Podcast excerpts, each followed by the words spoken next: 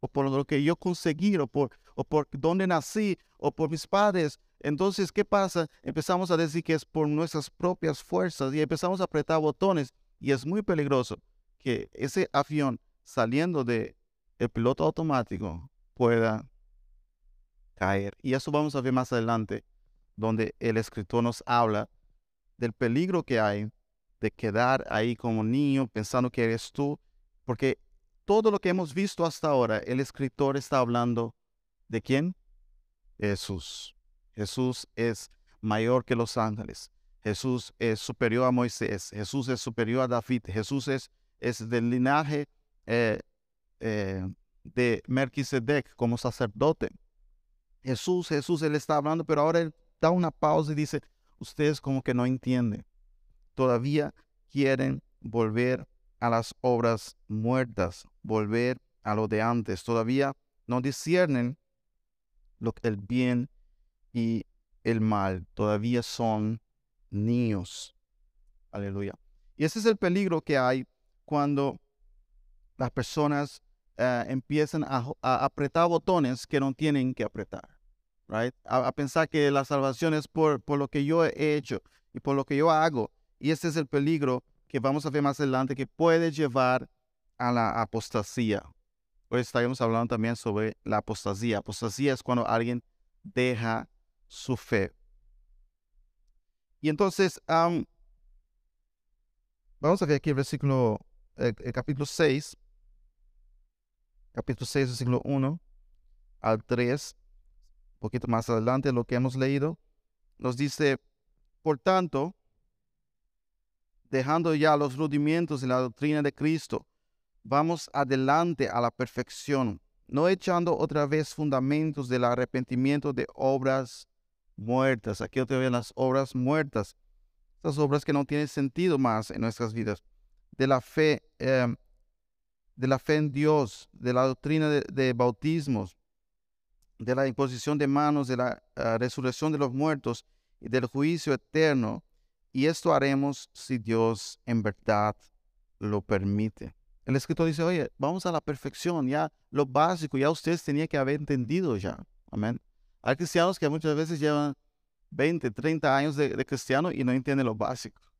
Lo básico todavía les queda difícil. Él dice aquí, oye, lo básico es, no, no, ustedes no tienen que estar todavía con el básico. ¿Qué es el básico? Las obras muertas, las cosas que haces que es malas y también las obras que, que como judíos que ellos tenían de hacer cosas para impresionar a Dios. Todo eso, no, no, no. Eso ya es, ahora no se trata de lo que tú hacías allá en el judaísmo, ahora se trata de Cristo. Amén. Todavía ellos estaban ahí con el bautismo, con con lo que es imposición de manos, resurrección de los muertos, todavía estaban discutiendo esas cosas, todavía no entendían lo que Cristo hizo por ellos, todavía no entendían que, hay, que se trata de Jesús. Aleluya, se trata de Jesús. Y el crecimiento espiritual, vamos a ver aquí hoy, está en conocer más a Jesús. No hay otro crecimiento espiritual, sino en conocer más a Jesús. Él es nuestro crecimiento. Hay personas que piensan que ser, maduro espiritual es, es, es, es, tener, vestirse de blanco. Si yo me visto de blanco, soy maduro espiritual. O, o, o, o hacer cosas extraordinarias. O hacer milagros grandes. ¿ah? Los milagros no, no muestran tu crecimiento espiritual. Los milagros son dones. El crecimiento espiritual está en conocer a Jesús. Y aquí él dice que ellos tenían estas obras muertas. Ellos todavía pensaban en, impresionar a, a, Dios, en hacer cosas. Hermanos, nosotros tenemos que entender que Dios nos amó antes de conocerle. Right? Dios te ama antes de que tú lo conocieras a Él. Puedes descansar en eso, tranquilo. Él te ama, Él te conoce, Él te conoce antes que tú te acercaras a Él. Y Él te amó, no solamente te conoce, Él te amó antes que tú te acercaras a Él. Y por eso muchas veces llegamos y queremos impresionar a, a, Dios y Dios dice, calma, ya te amo, amén. Y a veces uno de los problemas que yo también tenía como cuando era joven era que cuando tú haces un fallo, cuando tú pecas, tú piensas, yo tengo que hacer algo para que Dios me vuelva a amar. Y, y, uno se arrepiente, pero uno se arrepiente y luego dice, pero yo tengo que, que mostrar algo, yo tengo que hacer algo. Y, y, eso es un error que muchas veces cometemos. No podemos hacer nada y no tenemos que hacer nada. Tenemos que arrepentirnos, pedir perdón, pero eh, eh, eh, el amor de Dios está ahí. Amén. Es como que mi, mi hijo, uno de mis hijos, hace algo y, y, me pide perdón y yo digo, no, yo solo te perdono si tú me das 10 euros o si tú haces, si tú lavas los platos. Entonces, ¿qué estoy haciendo con mis hijos? Estoy, estoy mostrando un, carácter que no es bueno. El perdón siempre está. El perdón de Dios siempre está en nuestras vidas. Dejemos esto a un lado, dejemos esos tipos de pensamiento a un lado y vamos hacia adelante, hacia conocer a Jesús, hacia conocer quién Él es. Aleluya. Conocer más y más a Él. Y vemos aquí ahora, vamos a ver ahora el peligro que hay de quedarse inmaduro, de quedarse pensando en, lo básico y pensando que tus propias obras te van a salvar. Miramos aquí el versículo 4. Hebreos 6, versículo 4. Nos dice, porque es imposible que los que una vez fueron iluminados y gustaron del don celestial y fueron hechos partícipes del Espíritu Santo, o sea, aquí está hablando de personas que estuvieron en la iglesia, personas que conocieron a Cristo, personas que tuvieron el Espíritu Santo, personas que fueron iluminados, que, que tuvieron todo de Dios, de Jesús, y asimismo gustaron de las buenas palabras y los poderes del siglo venidero, se entendieron lo que Jesús hizo y lo que va a pasar en el futuro. Ahora viene el versículo 6. El versículo 6 es un poco fuerte principalmente para los, los, los que piensan que la salvación no se puede perder. Y dice, y recayeron, sean otra vez renovados para arrepentimiento, crucificando de nuevo para sí mismo al Hijo de Dios y exponiéndole a vituperio.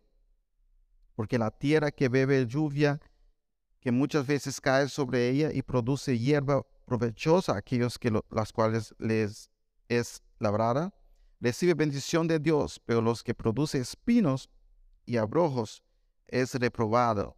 Está próxima a ser maldecida y su fin es ser quemada. Amén. Aquí entonces el escritor dice, es imposible que alguien pueda estar en la gracia de Dios, disfrutar de la gracia de Dios. Hemos hablado sobre el trono de la gracia la semana pasada. Estar ahí aprender de Jesús, saber que Jesús hizo todo por uno y luego tomar la decisión y decir, no necesito esto, no quiero esto. Algunos toman la decisión y dicen, no quiero eso, quiero vivir mi propia vida. Otros toman la decisión y dicen, no quiero eso, yo voy a seguir otra religión, la religión de las obras. Aquí hablando a aquellos que vuelven otra vez al judaísmo. Es imposible experienciar la gracia de Dios, conocer a Jesús, tener el Espíritu Santo en uno y luego después rechazarlo, rechazarlo, ya no hay salvación. Hermano, si alguien rechaza a Jesús, no hay más salvación. No hay más otro camino. No hay obras que tú puedas hacer. No, no puedes caminar un kilómetro de rodillas y pensar que, es, que va de una salvación otra fuera de Jesús. No hay, es imposible. Entonces el escritor dice, cuidado, cuidado donde ustedes están en la inmadurez espiritual, porque ustedes eh, están dejando de, de, mirar hacia Jesús y están mirando hacia abajo, hacia lo que ustedes pueden hacer, hacia, hacia las obras muertas, hacia discusiones eh, del principio del cristianismo. Y cuidado que por eso puedan caer y puedan abandonar la gracia de Dios. Yo siempre digo con ustedes aquí, uno de los mayores peligros para la iglesia son las sectas. Porque las sectas muchas veces ellas te llevan a dejar y a abandonar a Jesús y te llevan a que tú puedes hacer algo de ti mismo. ¿ah? Y entonces se reúnen y todos quieren mostrar y, hay niveles, ¿no? Hay niveles. Muchas veces se van con niveles que uno crece y luego va creciendo y va creciendo y ahí va, va logrando cosas. Y así tiene más oportunidades de llegar al cielo. Eso es mentira de Satanás. Nadie puede subir niveles para llegar al cielo. Nadie puede eh, subir escaleras para llegar al cielo. Es Jesús que bajó la escalera hacia nosotros y nos rescató. Aleluya. Alabado sea su nombre para siempre. Y, la iglesia tiene que estar alerta a todo eso. Y yo he hablado con personas que han caído en esa tentación de caer en una secta de obras y es y como el escritor aquí habla, es imposible. Es como tú, tú le hablas de Cristo, pero ellos no entienden. Aunque pueden ser personas que han estado antes como cristianos, pero cuando caen, son tan lavados sus, su cerebro, que ya no entienden. Tú le hablas de la gracia, tú le dices, no, tú no tienes que hacer esto, tú no tienes por qué hacer esto. Fue hecho por ti, es Jesús, pero ellos ya no entienden. Aleluya. Por eso tenemos esta advertencia aquí del escritor diciendo, cuidado, cuidado de pensar, de pensar que tú puedes, que es tú por lo que tú has hecho, se trata de Jesús. Y si tú después de tener a Cristo lo rechazas, ya no queda más salvación. Ya no queda más camino. Ya, entonces da el ejemplo de la lluvia, que cae sobre la tierra. La lluvia cae, produce buenas, buenas, uh, ¿cómo se dice? Em, plantas y frutos, y, y, también, pero también hay otros que producen malos, uh, malos eh, hierbas. Y entonces dice, las malas es luego llevada a quemar. Está hablando de, de, la gracia de Dios, right? La gracia de Dios es derramada sobre nosotros y, debe producir buenos frutos. Amén. Pero si uno rechaza la gracia de, Dios, entonces empieza a producir los malos frutos y esos serán llevados, como dice la palabra, eh, al fuego eterno, porque no hay otra opción. Rechazar la gracia de Dios es un pecado mortal. Rechazar la gracia de Dios es un pecado mortal, porque si lo rechazas, estás rechazando el único camino de salvación. Y eso es un peligro que muchos pueden caer en eso.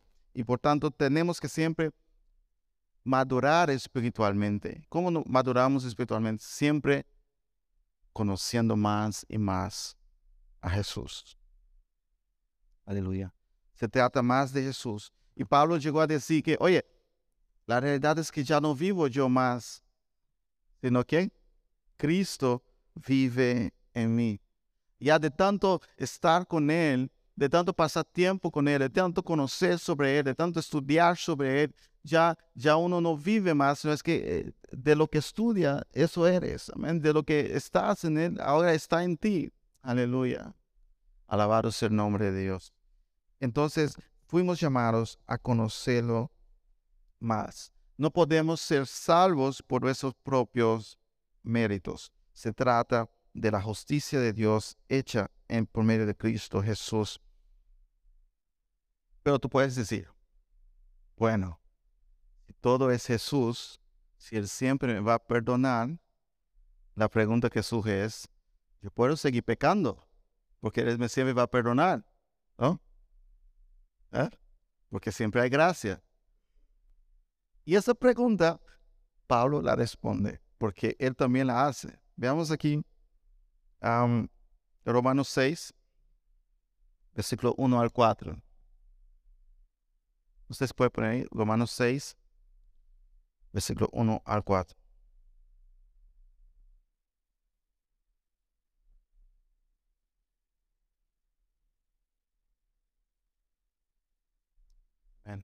Nos dice, ¿qué pues diremos?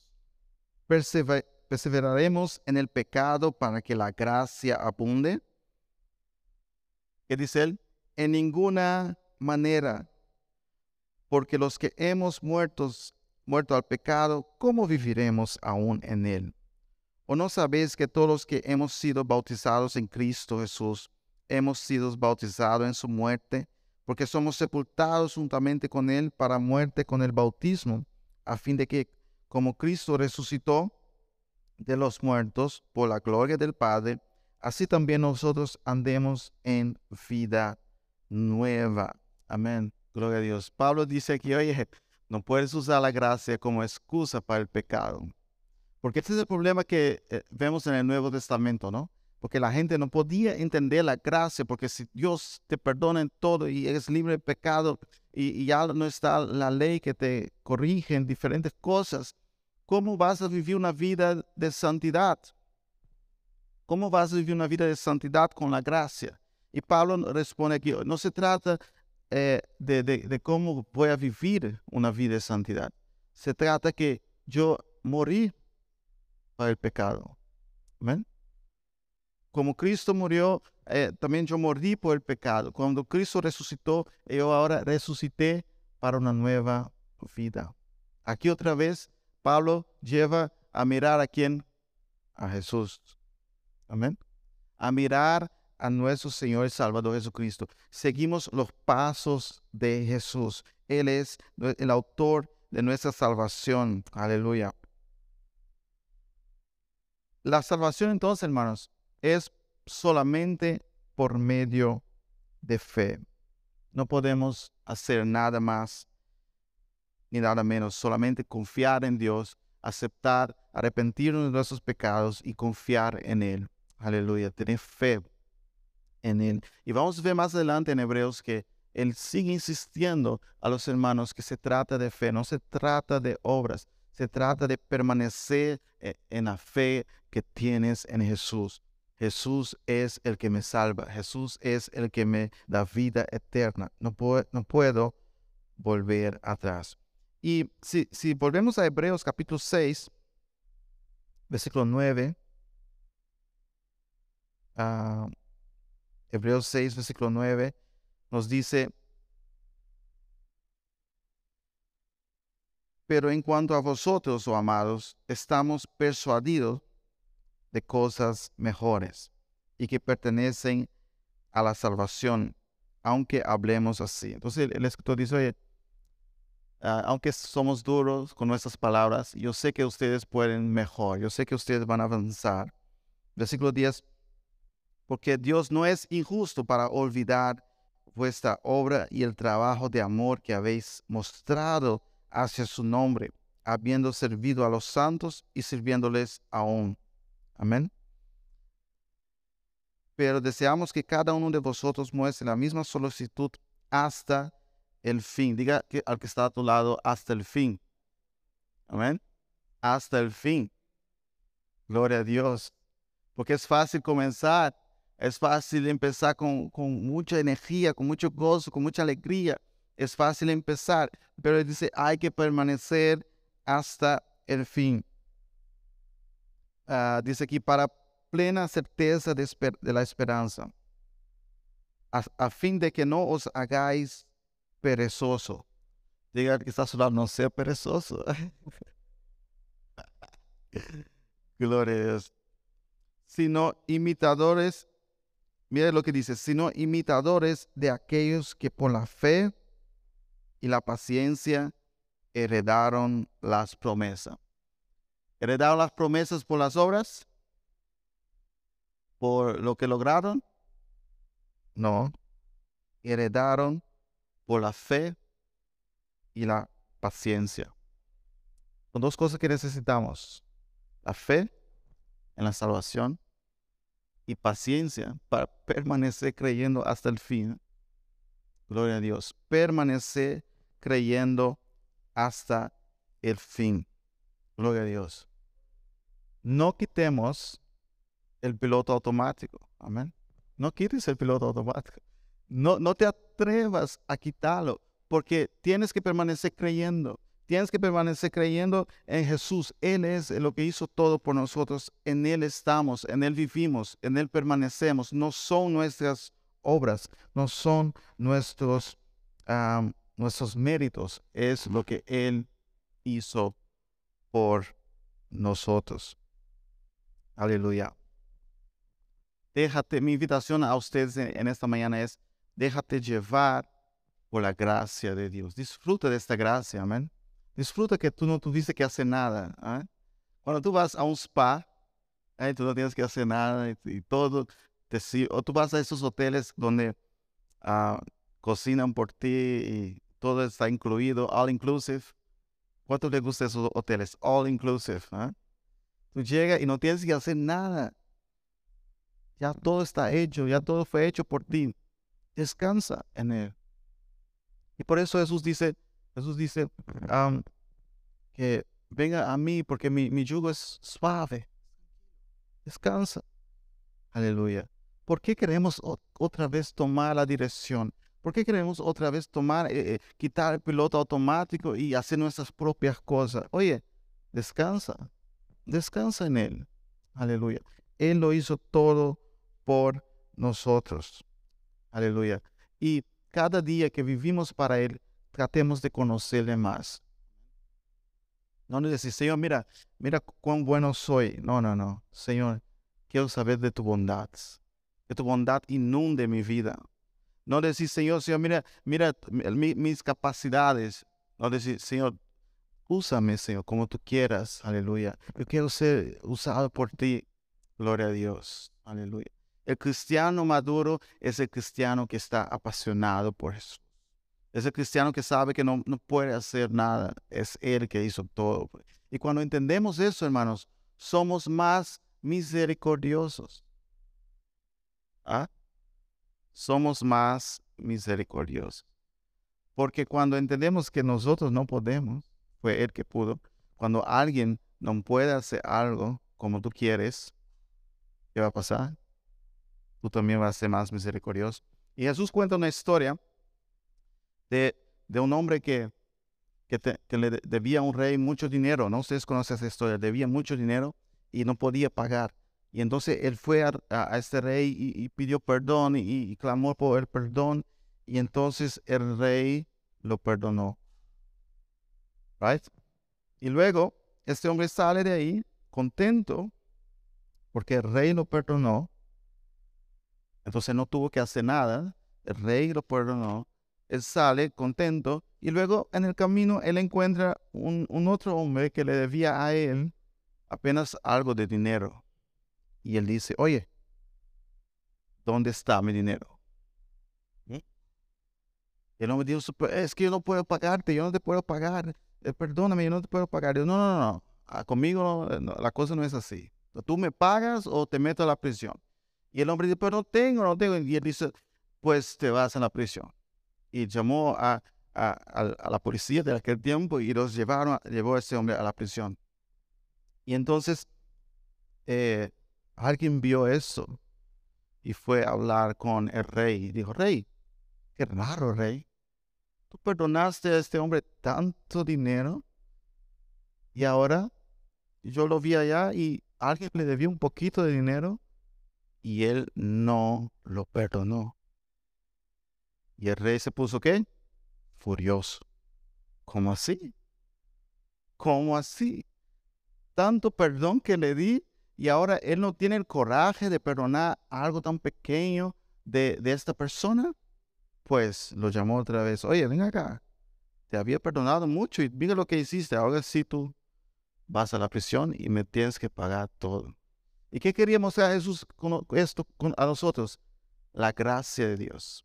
Dios nos perdonó tanto, por lo cual nosotros debemos de tener esta actitud de perdón. Cuando entendemos que nosotros no podíamos hacer nada para con Dios y fue Él que hizo todo para con nosotros, nosotros podemos entender que, oye, si alguien me falla, yo sé, yo tengo que perdonarlo porque yo también, yo era peor.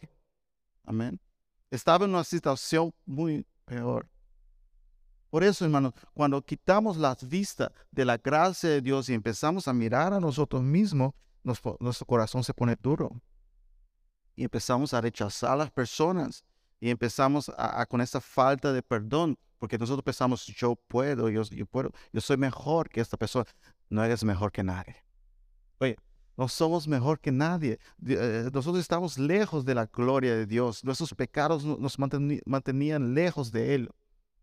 Con nuestra suciedad estábamos en el lodo del pecado. Fue Él que nos resgató. ¿Y cómo podemos atrevernos a, no perdonar a otra persona? ¿Cómo podemos decir ahora, después de haber experienciado la gracia divina de Dios en nuestras vidas, decir, no, yo no te perdono a ti porque yo soy mejor que ti? ¿Ah? Imposible. Esos son personas que no son maduras. ¿Por qué no son maduras? Porque no están enfocados en quién? En Jesús, en la gracia. Están enfocados en sus propios méritos. Y muchas veces podemos ser engañados por ver personas que hacen mucho o demuestran mucho hacia afuera, pero es para sus propios méritos para mostrar lo que puede, pero no están en los méritos de Cristo, no están según la gracia. Y a veces hacen mucho para mostrar, pero a la hora de perdonar, a la hora de mostrar misericordia, a la, hora de, de, de ver que Él también es pecador, no lo ve. Amén. Piensa que es mejor que los demás. Eso es falta de gracia. Eso es no entender la gracia de Dios. La, falta de perdón es falta de entender la gracia de Dios. Cuando la entendemos, cuando la entendemos y decimos, oye, wow, mira de dónde me has sacado. Mira cuán grande es Dios. Mira que un sacerdote del cielo, Jesús, eh, pagó el precio por mí. Yo tengo que perdonar. Yo, yo tengo que ser amable, yo, yo no puedo más ser como antes. Hermanos, es la gracia de Dios que nos transforma. Aleluya. Es por lo que Él hizo por nosotros que nosotros somos transformados por el Espíritu Santo. No podíamos de nuestras propias fuerzas.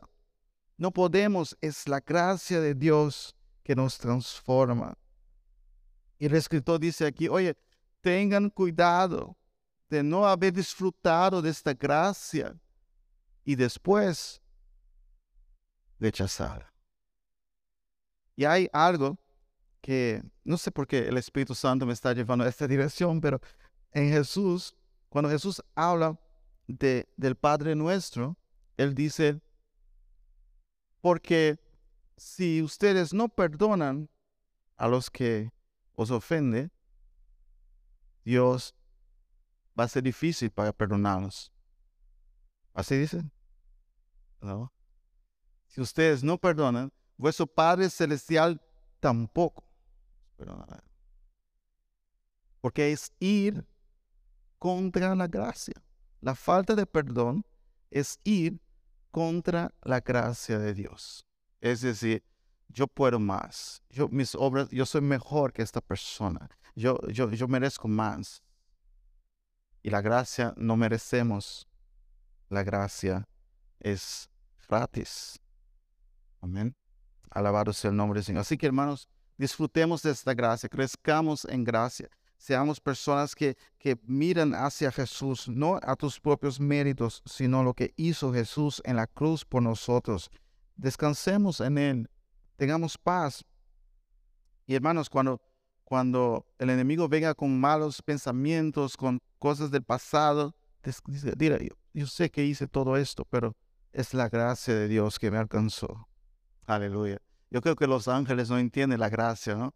Yo creo que es difícil para otros entender, solamente uno cuando lo ha experienciado que yo no podía estar aquí. Yo no puedo estar aquí. Yo creo que ninguno de nosotros podemos estar aquí. ¿eh?